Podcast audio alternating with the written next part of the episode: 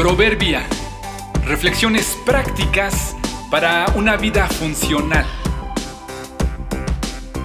Enero 26. La esperanza, primera parte.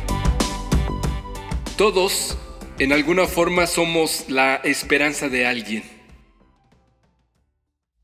Recientemente conocí a un nuevo amigo que en una charla informal me platicó que su profesión es ser administrador de empresas.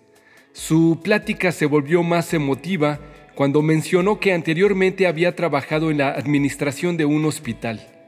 Noté su frustración y su entusiasmo cuando me dijo que le encantaba lo que hacía allí, porque lo consideró como una oportunidad para servir al prójimo.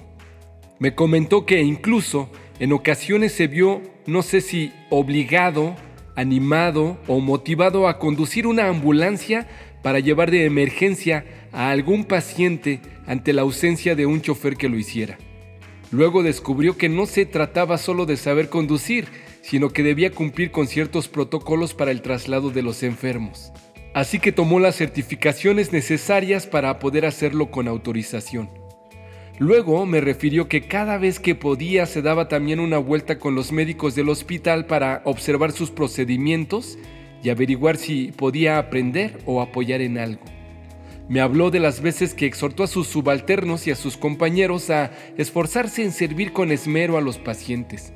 Me comentó que les decía, somos la esperanza de esa gente. Somos la esperanza para ellos porque somos los que podemos ayudarles con sus problemas de salud o de emergencia. Pero también somos la esperanza porque ellos esperan que si no somos la solución, al menos hagamos algo para ayudarles a encontrarla. La gente llega a los hospitales con la esperanza de saber que alguien allí les ayudará. Qué buena forma de ver tu trabajo. De algún modo, todos somos en pequeña o gran escala la esperanza de alguien. Los padres son la esperanza de los hijos, el gobierno de los ciudadanos, los ciudadanos del gobierno, las empresas de los clientes, los clientes de las empresas, los vendedores de los compradores y los compradores de los vendedores. Qué buena forma de ver el trabajo. ¿Lo entiendes así? ¿Puedes vislumbrar el alcance de tu empleo? ¿Ves la magnitud de tu esfuerzo? ¿De quién eres la esperanza? Saber el beneficio que trae un servicio bien hecho complementa la remuneración económica.